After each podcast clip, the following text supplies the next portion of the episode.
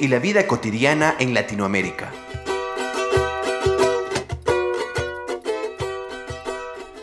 Bienvenidos y bienvenidas una vez más a Merienda Menonita. Soy Jonathan, es un placer estar aquí con ustedes. Y como siempre, estoy aquí con Peter. ¿Cómo estás, Peter? Hola, Jonathan, ¿cómo va? Ah, aquí estamos oh, con un día poco lluvioso, pero muy animado para esta conversación. ¿Dónde te encuentras, Peter? Hoy día estoy en el estado de Indiana, en Estados Unidos. Bueno, yo les saludo acá desde Quito. Y el día de hoy vamos a continuar esta serie muy interesante sobre la desmantelando la doctrina del descubrimiento. Y para eso hemos invitado a Nora Seck, ella es de la red mayense de guardianes y guardianas de semillas. Nora, es un placer tenerte aquí con nosotros. Gracias por aceptar esta entrevista. Muchas gracias, Jonathan. Buen, bueno, buenos días, Peter. Jonathan, desde aquí de México, desde el sur, de la península de Yucatán. Eh, pues muchas gracias por la invitación. Bienvenida, Nora. Eh, como siempre, quisiéramos comenzar eh, preguntándote que nos cuentes algo acerca de ti, qué es lo que estás haciendo, cuáles son tus intereses para que la audiencia te pueda conocer un poco. Bueno, pues este, yo soy Nora Sec Tamal, eh, soy una mujer indígena maya del sur de México y desde, bueno, toda, toda mi vida he estado en contacto con las comunidades de, mi origen. Eh, mi origen también está en este, en este lugar que se llama Jopelchen, Campeche. Es uno de los tres estados que conforman la península de Yucatán. Y eh, pues aunque tuve que salir, migrar para hacer mis estudios, cuando terminé la universidad regresé a trabajar aquí en la región, principalmente con hombres y mujeres también indígenas eh, en diferentes actividades, ¿no? Eh, Posteriormente, bueno, hace unos 12 años atrás, eh, conformamos junto con otros eh, campesinos y campesinas mayas de la región, eh, conformamos la organización Kakustal Muchmeya, que es este, el nombre maya, pero significa el renacer de la organización o volver a organizarnos, ¿no? O organizarnos juntos. Y pues desde entonces hemos trabajado para eh, en, el rescate y la defensa de las semillas nativas. Muchas gracias, Nora. Eh, la primera pregunta es un poco general. Quisiera saber si nos podrías comentar un poco sobre tu comunidad para que la audiencia pueda conocer y a qué principales desafíos se enfrentan ahora, qué batallas están peleando eh, que pudieras comentarnos. Bueno, mi comunidad de Jopelchen es la cabecera municipal, es digamos que la ciudad de un municipio es un municipio eh, más o menos de, que, comprende 40 comunidades mayas. Sin embargo, también eh, alberga algunas colonias menonitas. Eh, no tenemos tampoco con exactitud el número de colonias que, están dentro del municipio de Jopelchen, pero pues sí son más o menos mayor a, los, a las 39 comunidades mayas, ¿no? Y pues eh, yo tengo recuerdos de cuando era niña en el municipio, pues es, es, este, mm, es, es, un lugar en donde eh, pues es, un, su tierra, la tierra es muy fértil, hay grandes planadas que permiten la agricultura sin, este, la agricultura, principalmente la siembra de granos, desde hace mucho tiempo, pues se conoce a la región como el granero del estado. Y pues eh, la vegetación es selva baja este, eh, y, bueno, el clima es, es cálido, húmedo, eh, pues hay abundante, bueno, había abundante agua, los periodos de lluvia eran, digamos que la mitad del año, y pues el clima eh, también era, aunque caloroso, también eh, de manera, este, por la humedad y por las lluvias, pues refrescaba, ¿no? Eh, había diversidad de animales este, del monte, como le decimos nosotros, y bueno, esto todo era una configuración interesante en la región entre el pueblo maya con prácticas muy ancestrales de cuidado de, pues de la madre tierra y en armonía con estas, eh, tanto con las plantas, los animales, ¿no?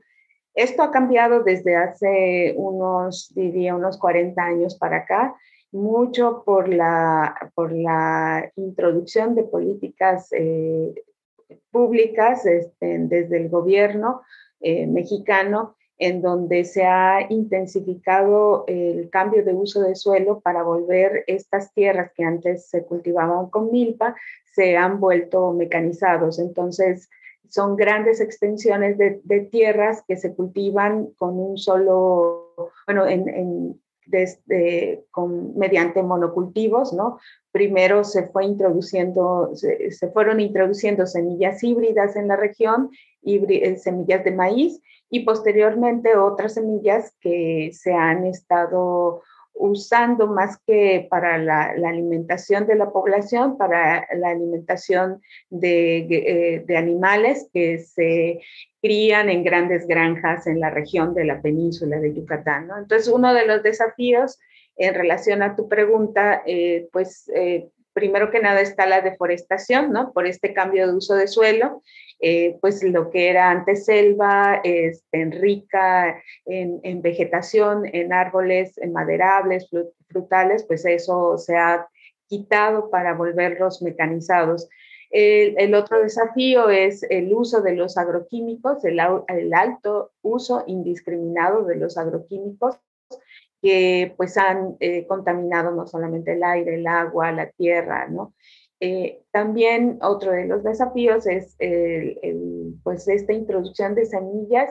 en, algún, en algunos años eh, se cultivó semilla de este, soya transgénica y posteriormente, eh, bueno, también se introdujo el arroz, ¿no? Que eso ah, en, en, en, estos tiempos es como nuestro gran desafío por, por el uso del agua es una zona seca en donde estamos y pues para cultivar el arroz se tiene que inundar grandes extensiones de, hectáreas de tierra. Bueno, son algunos de los desafíos. Nora, por eso esto, este espacio de intercambio de semillas es una, forma de resistencia, justamente por todo lo que estás contando. Y por aquí quiero llevar la siguiente pregunta. Eh, sé que eres coorganizadora y nos comentaste un poco de las fiestas de semillas nativas de Hopelchen, eh, este espacio de intercambio de semillas nativas específicamente. Pero en la cotidianidad con tu comunidad, ¿puedes comentarnos sobre algunas otras prácticas culturales que se han reapropiado justamente como una fuente de resistencia ante un borramiento que sabemos, ¿no? ¿verdad? Un borramiento sistemático al que a veces han sido sometidas algunas comunidades indígenas. Entonces, ¿puedes comentarnos algunas prácticas bueno, en, relación a las prácticas ancestrales, bueno, nuestro eje de trabajo han sido las semillas nativas y en relación a eso, una práctica muy importante para el pueblo maya es eh, la realización de las milpas, ¿no? En la milpa es una superficie que también hay una diversidad de milpas según el territorio, según el tipo de semillas que, que, cultivan las familias. Eh, pues esto nos da como diferentes, no hay una, un modo único de hacer milpas, sino son diferentes modos de acuerdo a diferentes variables que hay dentro de estas prácticas este, ancestrales. ¿no? la, la milpa nos da una diversidad de alimentos basados en el maíz, pero no solamente maíz, ahí podemos encontrar eh, desde frijoles, calabazas, chiles, tomates, eh, en algunos casos también plantas medicinales, en, terrenos más amplios, en superficies más amplias, también podemos encontrar eh, barreras con árboles, árboles frutales, árboles maderables, que se utilizan también para construcción de las viviendas. O sea, hay, hay toda una... Este, eh, pues un, intercambio ahí no solamente de los alimentos, sino también de otras plantas que nos curan, pero también que nos proveen de, otras este, necesidades básicas. Entonces, eh, bueno, esa yo diría que es nuestra principal, principal práctica. Sin embargo, hay otras que podemos encontrar en, la, en, el cultivo también de hortalizas, ¿no? Eh, ya en lugares más aledaños a las viviendas que nosotros conocemos como traspatios o parcelas, y este, una práctica también todavía eh, muy usada es el uso de los canchés, que son, eh, eh, digamos, como una elevación del cultivo, es en donde normalmente se hacen, este, se procuran algunas semillas, pero también algunos cultivos alejarlos de los animales, ¿no? Este, esa es otra práctica. Una práctica más es la conservación de las semillas de maíz que, bueno, en el caso de, los campesinos y campesinas de aquí de la región, pues construyen un tipo de casa eh, con madera en donde acomodan de manera adecuada cada mazorca de maíz para cuidarlas de la humedad, pero también de, de algunos animales que puedan consumirla y estas semillas, en algunas investigaciones que hemos hecho, algunas entrevistas con los compañeros y compañeras de aquí de la región, el maíz se puede conservar hasta por cuatro años, ¿no? Y, eso es también, este, siempre y cuando sean semillas nativas, ¿no? Obviamente las semillas híbridas no, no tienen este, este alcance en, en cuanto a la conservación.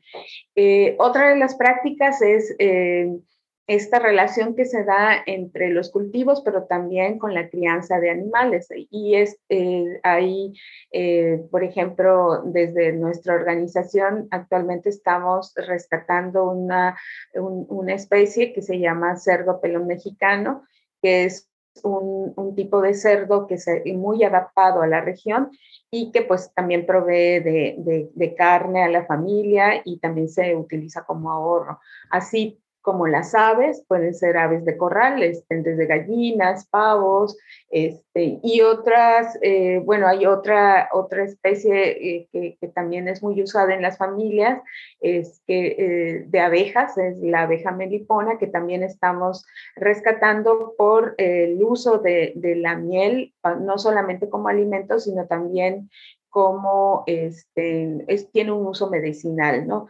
Y bueno, todo este conjunto de, de, relaciones, tanto con las plantas, los cultivos, los animales, a nosotros eh, nos, eh, hay, hay, una relación muy cercana a la hora también de, de, hacer ceremonias, que es otra práctica que se relaciona mucho con el, con el cultivo del maíz.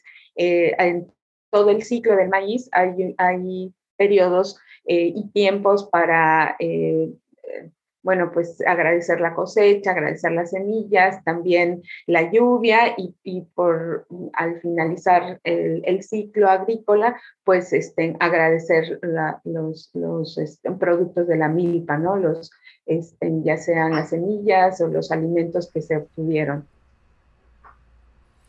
Muchas gracias, Nora. Y pasando ahora eh, a esta investigación, al tema de desmantelando la doctrina del descubrimiento, ¿cómo surge la idea de hacer webinars sobre, sobre esto y la autodeterminación de los pueblos indígenas? Bueno, eh, eh, yo creo que este, desde se han dado una, serie de articulaciones desde hace algunos años atrás. Eh, una situación que vivimos aquí en la región principalmente fue el, este, esta ampliación de, los, de, los, de las tierras de cultivo en esta forma no propia que son los mecanizados ha sido una, digamos que uno de los principales embates contra nuestra forma de vida como pueblo mayano. Y eh, con esto quiero decir que eh, eh, dentro de la población maya también se han introducido este tipo de cultivos. O sea, hay, hay un cambio en la mentalidad también de, de las personas de nuestro pueblo y, y, hay también esta contradicción, ¿no? De entre que algunos compañeros y compañeras mantienen sus prácticas ancestrales y otros que han adoptado por los programas de gobierno, por la incentivación a este tipo de agricultura agroindustrial, pues han cambiado estas formas de, muy propias de, los sistemas productivos, ¿no? Entonces hay, en, hay este choque de, formas de pensar y de mirar la vida, ¿no? Desde quienes vemos pues toda una, una relación con, con, nuestro alrededor y otros que solamente ven esta mercantilización de los recursos, ¿no? Es esta sobreexplotación, extracción este, de, de, todo lo que está, ¿no?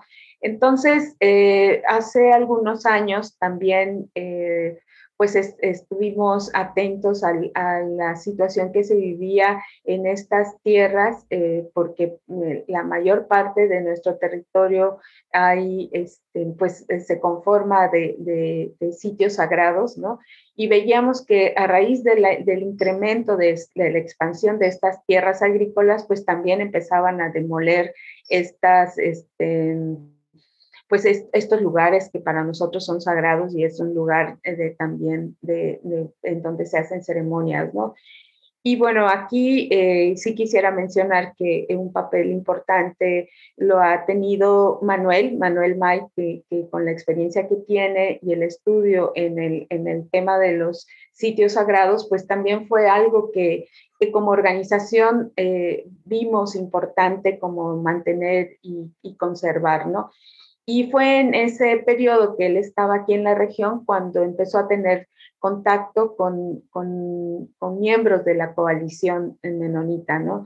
Eh, lo que yo conozco es que eh, también por medio de las publicaciones que se hacían en las redes, este, en, las páginas, eh, pues se empezó a dar este acercamiento, ¿no? Y nos dimos cuenta de esta similitud en cuanto a esta forma de pensar, de, reconocer todos estos agravios, ¿no? Y ahí fue dándose los primeros acercamientos, ¿no? Posteriormente, con el paso de los años, eh, esta relación se fue eh, dando primero por, medio de correos electrónicos hasta que logramos coincidir en esta propuesta de, poder hacer una acción este, eh, conjunta desde Cacushtal, que estamos aquí en el territorio, pero también desde la coalición, ¿no? Y empezamos una campaña para dar a conocer los efectos de los agroquímicos en la región, este, también a raíz de todas estas leyes que se estaban aprobando en Europa para, para eh, relativas a las cadenas de suministros, ¿no? Eso, eh, después de esa campaña, pues eh, se nos hizo muy importante como también eh, iniciar una serie de reflexiones más profundas en el tema, en, los orígenes de estas, estas diferentes maneras de pensar, ¿no? De, las que yo hablaba en un inicio, ¿no?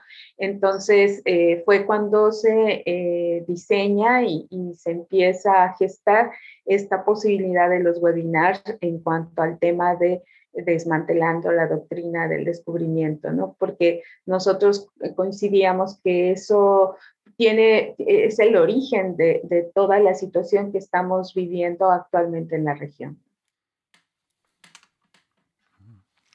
Gracias, Nora.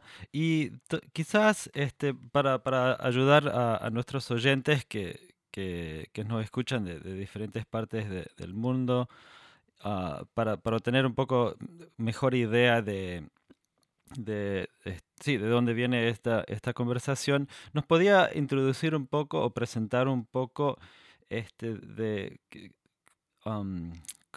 cuáles son las motivaciones de, de, esta colaboración entre estas diferentes este, estos diferentes espacios y quizás dar una, una breve este, presentación o, descripción desde um, quiénes son ah, estas diferentes um, instituciones o, este, sí, los diferentes miembros que, participan um, en, este espacio y, cuáles son sus motivaciones, también dado la, que, se acercan a este espacio desde diferentes realidades ah, y situaciones en relación a los webinars. Ok, en, relación a los webinars, eh, pues hemos coincidido principalmente con la coalición menonita. este, también conociendo a los integrantes y las diferentes publicaciones que han tenido en el caso de, de Sara, este, también de Lars, ¿no? que ha estado escribiendo al respecto de la situación y de los desafíos en, en la región, sobre todo. Este, y bueno, desde luego con Manuel, ¿no? Eh, se fueron dando como, se fue dando como la necesidad de conocer un poco más sobre esta doctrina, ¿no? como el origen de, de todas estas situaciones, eh, no solamente en el aspecto teológico, sino también en el aspecto jurídico. Y eh, eso, bueno, se han dado diferentes coyunturas. Una, una coyuntura más eh, fue el acercamiento con una de las abogadas que, que, forma parte de una organización que se llama Centro de Misiones Indígenas, que es, tiene un trabajo a nivel nacional aquí en México, pero que con Cacushtal hemos trabajado desde hace, yo creo que desde los orígenes de Cacushtal, ¿no? Y también este, pues pertenecemos a una red de territorios de vida que, que también eh, eh son, eh, está coordinando una organización de aquí del, de, del sur de México y pues eh, también se ha dado esta coincidencia, ¿no? Entonces, finalmente hemos sido, eh, creo que dos organizaciones eh, que estamos de manera activa en la coordinación de estos webinars, sin embargo, hay otros aliados y aliadas que se suman por, por, por el interés de, de, dar a conocer este posicionamiento en relación al descubrimiento de América, ¿no? Y bueno, eh, también a nivel de nuestra propia organización como Cacushtal, veíamos muy importante que esas reflexiones se pudieran compartir a más personas de las comunidades de aquí de la región, ¿no? Entonces hay, hay un trabajo muy al interior de nosotros, pero también con alianza de otros y otras hacia afuera, ¿no? Entonces veíamos que una de las motivaciones era eh, también dar a conocer la situación más allá de México, ¿no? Porque, eh, bueno, a raíz de diferentes megaproyectos que se están incrustando en la península, pues eh, se tiene la mirada o la visión o la idea de que en México estamos muy bien, que no están pasando cosas y que pues todo lo que se anuncia eh, es muy bueno para el país, ¿no? Y, sin embargo, nosotros en la península de Yucatán tenemos otra, otra mirada de la situación este, y de estos megaproyectos que actualmente se están llevando a cabo en el país, como el tren Maya, ¿no? Y había mencionado un poco sobre esta, esta contradicción un poco desde sus propias comunidades de de tener personas que han, em, han empezado a trabajar la, agricultura usando maquinaria y, bueno, la, este, mega, mega agroindustria.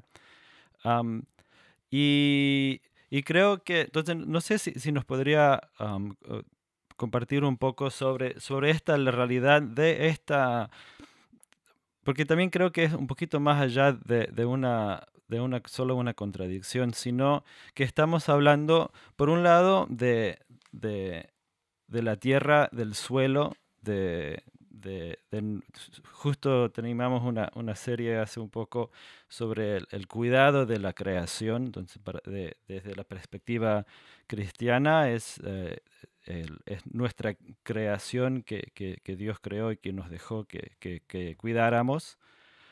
Entonces estamos hablando del suelo, del, del, agua, pero también estamos hablando de lo que consumimos, de lo que nosotros introducimos en nuestro cuerpo. Son, son dos cosas para, para, para muchos cristianos y también para muchas comunidades indígenas, dos cosas muy espirituales sobre qué, qué ponemos en nuestro cuerpo personal y qué ponemos en, en nuestro cuerpo global de, la, creación. Pero también hay la realidad de la necesidad de, comer, ¿no? Y, cómo podemos sanar algo esa tensión de producir comida para un, un mundo con tanta, tan, tanto hambre, pero a la, entonces por eso hay, hay algo de, discusión académico sobre la necesidad de, agricultura industrial para poder producir suficiente comida para el mundo. pero a la vez esta, esta realidad de, cuidar, de, hacer ese trabajo sano, de, producir la tierra sanamente y, introducir comida sana en nuestros cuerpos. Sí, bueno, yo ahí mencionaría que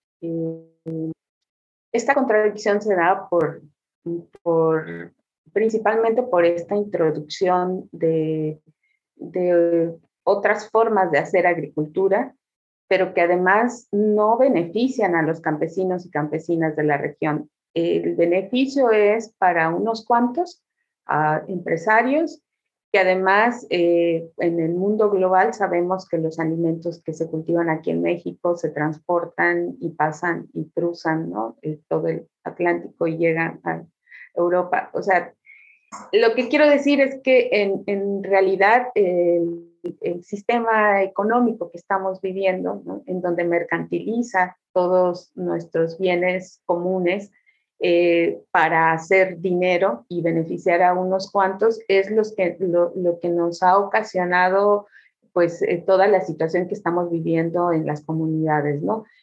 Principalmente nosotros reconocemos y también hay información que, que lo, que así lo, lo visibiliza, eh, el, digamos que el 25% de los campesinos y campesinas le damos de comer casi al 75% de la, de la población, ¿no? Y este, pero además tenemos menos tierras que los grandes agroindustriales, ¿no? Entonces, con pocas tierras estamos dando este, estos alimentos sanos y eh, lo que se desperdicia también en estas cadenas agroindustriales de alimentos también es, algo muy considerable, ¿no? Sin considerar el uso de las maquinarias, los gases de efecto invernadero, la transportación y todas las pérdidas que se da en, este, en todas estas cadenas, ¿no? Entonces, eh, es una falacia decir que, que, necesitamos de la agricultura industrial. Más bien habría que preguntarnos quién necesita de la agricultura industrial, quiénes son porque este, se ha tratado también de, privatizar no solamente las semillas, sino este, de, controlar este, este tipo también de, pues e, esta producción de semillas, ¿no? Y eh, finalmente lo que sucede es que, eh, y les voy a poner un ejemplo, aquí en la región, por ejemplo, hay personas que siembran mecanizados y al final la cosecha eh, lo tiene que comercializar, porque además no lo puede comer todo, ¿no? Lo tiene que vender y al venderlo, pues convierte esa producción en dinero y finalmente termina comprando sus propios alimentos, ¿no? Esa es una situación que se da. Cuando les va bien, cuando les va mal, este, por ejemplo, tienen que adquirir grandes préstamos para poder hacer eh, eh, redituable esa, esa, agricultura agroindustrial y finalmente cuando termina la cosecha, pues una parte la tiene que devolver, o sea, no se queda con, con el recurso, ¿no? Entonces realmente lo que vemos es que se está trabajando para otros y otras, no es para el propio campesino y campesina, ¿no? Este, y, y no, y sin cuestionar la forma en cómo están cultivados estos alimentos, ¿no? Llenos de agroquímicos que finalmente eh, ocasionan enfermedades a las familias y lo que se pudo ganar en un una cierta temporada, pues se, se, gasta a la hora de que se presentan las enfermedades, ¿no? Entonces es, es una situación complicada no así con los compañeros y compañeras que, todavía conservan sus prácticas ancestrales, en donde hay una diversidad de alimentos y, ellos mismos lo, lo, dicen, ¿no? O sea, si no me da cierto cultivo, pues sé que tengo el frijol, tengo el, el, el tomate este, o los animales. Entonces hay, hay esa, esas diferentes maneras eh, actualmente en la región de cómo concebir la producción de alimentos, ¿no? Entonces, yo atribuyo mucho esta situación a este embate que tenemos de este sistema imperante, capitalista, patriarcal, ¿no? Y por otro lado, el que todavía vemos comunidades y pueblos y familias que mantenemos estas prácticas a pesar de que no se recibe el, el mismo apoyo que con la agricultura agroindustrial, ¿no? Entonces eso también es muy diferente, ¿no?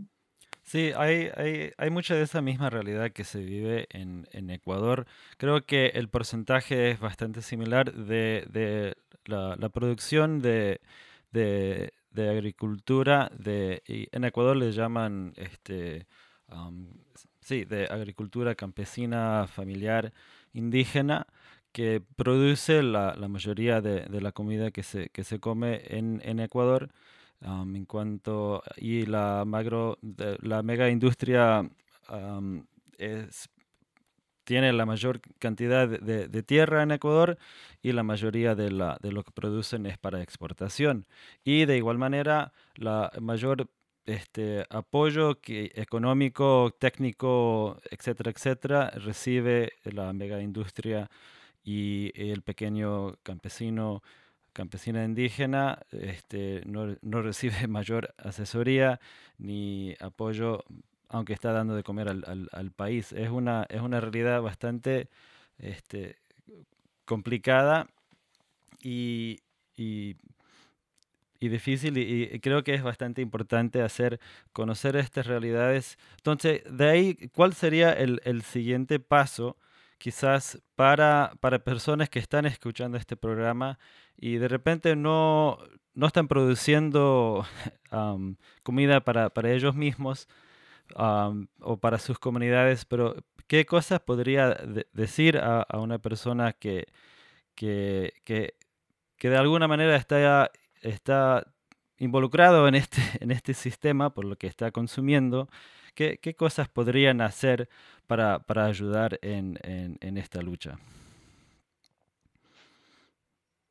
Bueno, eh, creo que lo que primero tendríamos que hacer es como conocer el origen de nuestros propios alimentos, ¿no? Y eh, acercarnos sobre todo a, la, a, los compañeros y compañeras campesinos y campesinas que están cerca de nosotros o, en, en, la misma región, ¿no? Y poder adquirir esos alimentos directamente de ellos y ellas, ¿no? Eh, en el caso de nosotros como organización, el, el producir tampoco fue lo único que, que tuvimos que hacer, ¿no? En la producción mediante eh, bueno, nosotros empezamos a, trabajar y estudiar la agroecología también a raíz de esta necesidad de poder, eh, pues, recuperar por un lado las prácticas ancestrales, pero también de inyectar como nuevos conocimientos a, toda esta situación que, que, que, vivimos en la región, ¿no?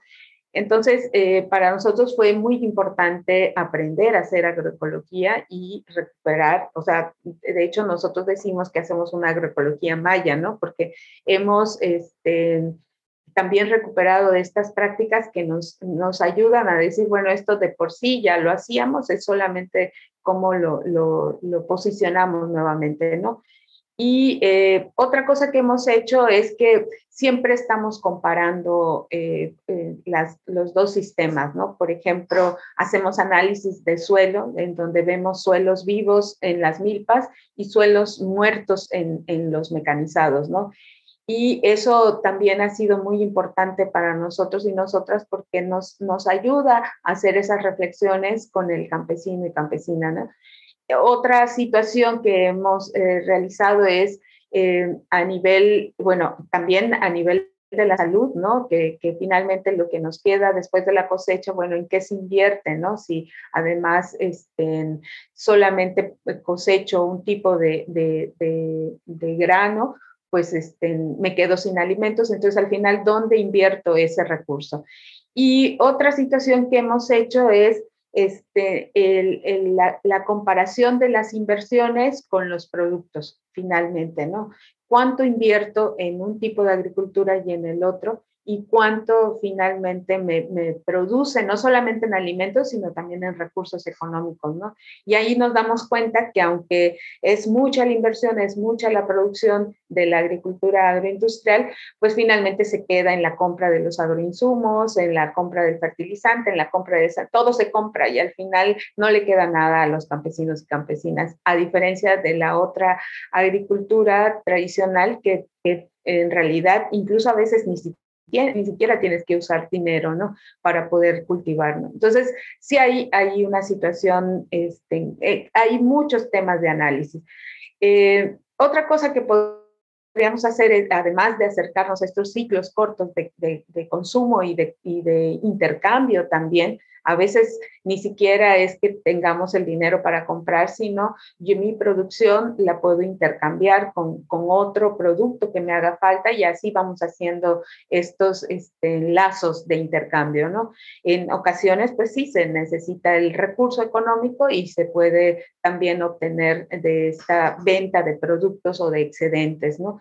Eh, otra recomendación que nosotros hemos eh, eh, también nos hemos dado cuenta que es importante ligar la parte de los sistemas productivos al tema de los derechos, en este caso de los derechos indígenas, porque mucha de la normatividad que actualmente tenemos en nuestro país está enfocada a, digamos, a beneficiar a este tipo de prácticas agrícolas eh, exógenas, ¿no? O sea, son prácticas que vienen de afuera y que quieren introducir incluso diferentes tipos de semillas, eh, nuevos productos para cultivar. Ahora están hablando de una tecnología a, a, nivel de la agricultura, ¿no? Ya hasta con drones, fumigan, etcétera, o aviones. Entonces, todo eso eh, finalmente eh, eh, para nosotros ha sido importante desde Cacustal conocer nuestros derechos antes que nada, ¿no? Y como pueblo indígena que estamos también peleando por nuestra autonomía y nuestra autodeterminación, ahora, regreso al tema de los, de los webinars, ha sido muy importante, ¿no? Porque nos damos cuenta que desde que inicia la colonización, pues se vienen todo este tipo de embates para tratar de adecuarnos como pueblo indígena a, una, a un común en el país. Y no somos comunes, o sea, somos muy diversos. En México hay diferentes pueblos este, indígenas con también diferentes prácticas. Entonces, eso nos ha ayudado también a, a reconocer cuáles han sido, cuáles son nuestros derechos y cómo exigirlos, o sea, cómo exigir nuestro derecho al agua, al territorio, a las semillas, ¿no? A pesar de todas estas leyes que se están dando actualmente en el país para eh, beneficiar a este tipo de agricultura. Muchísimas gracias Nora por, toda, toda esta explicación y todo su, su trabajo. ha, sido muy, ha sido muy interesante y vamos a seguir uh, sí, conversando eh, en, en, esta serie sobre todas estas diferentes ah, realidades y acercamientos. Jonathan, ¿algo más para cerrar? Solamente agradecer a Nora por aceptar la entrevista y por la conversación muy interesante que tuvimos. Entonces, muchísimas gracias Nora y también este, agradecemos a, a, Manuel, a Manuel May, que tuvimos una conversación con él muy interesante ah, ya hace un tiempo y, y él ayudó a, conectarnos a, seguir ah, esta conversación. Entonces, la semana que viene vamos a tener otra, otra conversación enfocando más sobre, sobre esta realidad de, del desmantelamiento del, eh, de la doctrina de descubrimiento. Este, muchas gracias de nuevo, Nora. Gracias, Peter. Gracias, Jonathan. Y como siempre agradecemos a la Red Menonita de Misión y a la revista Anabaptist World por hacer este espacio posible.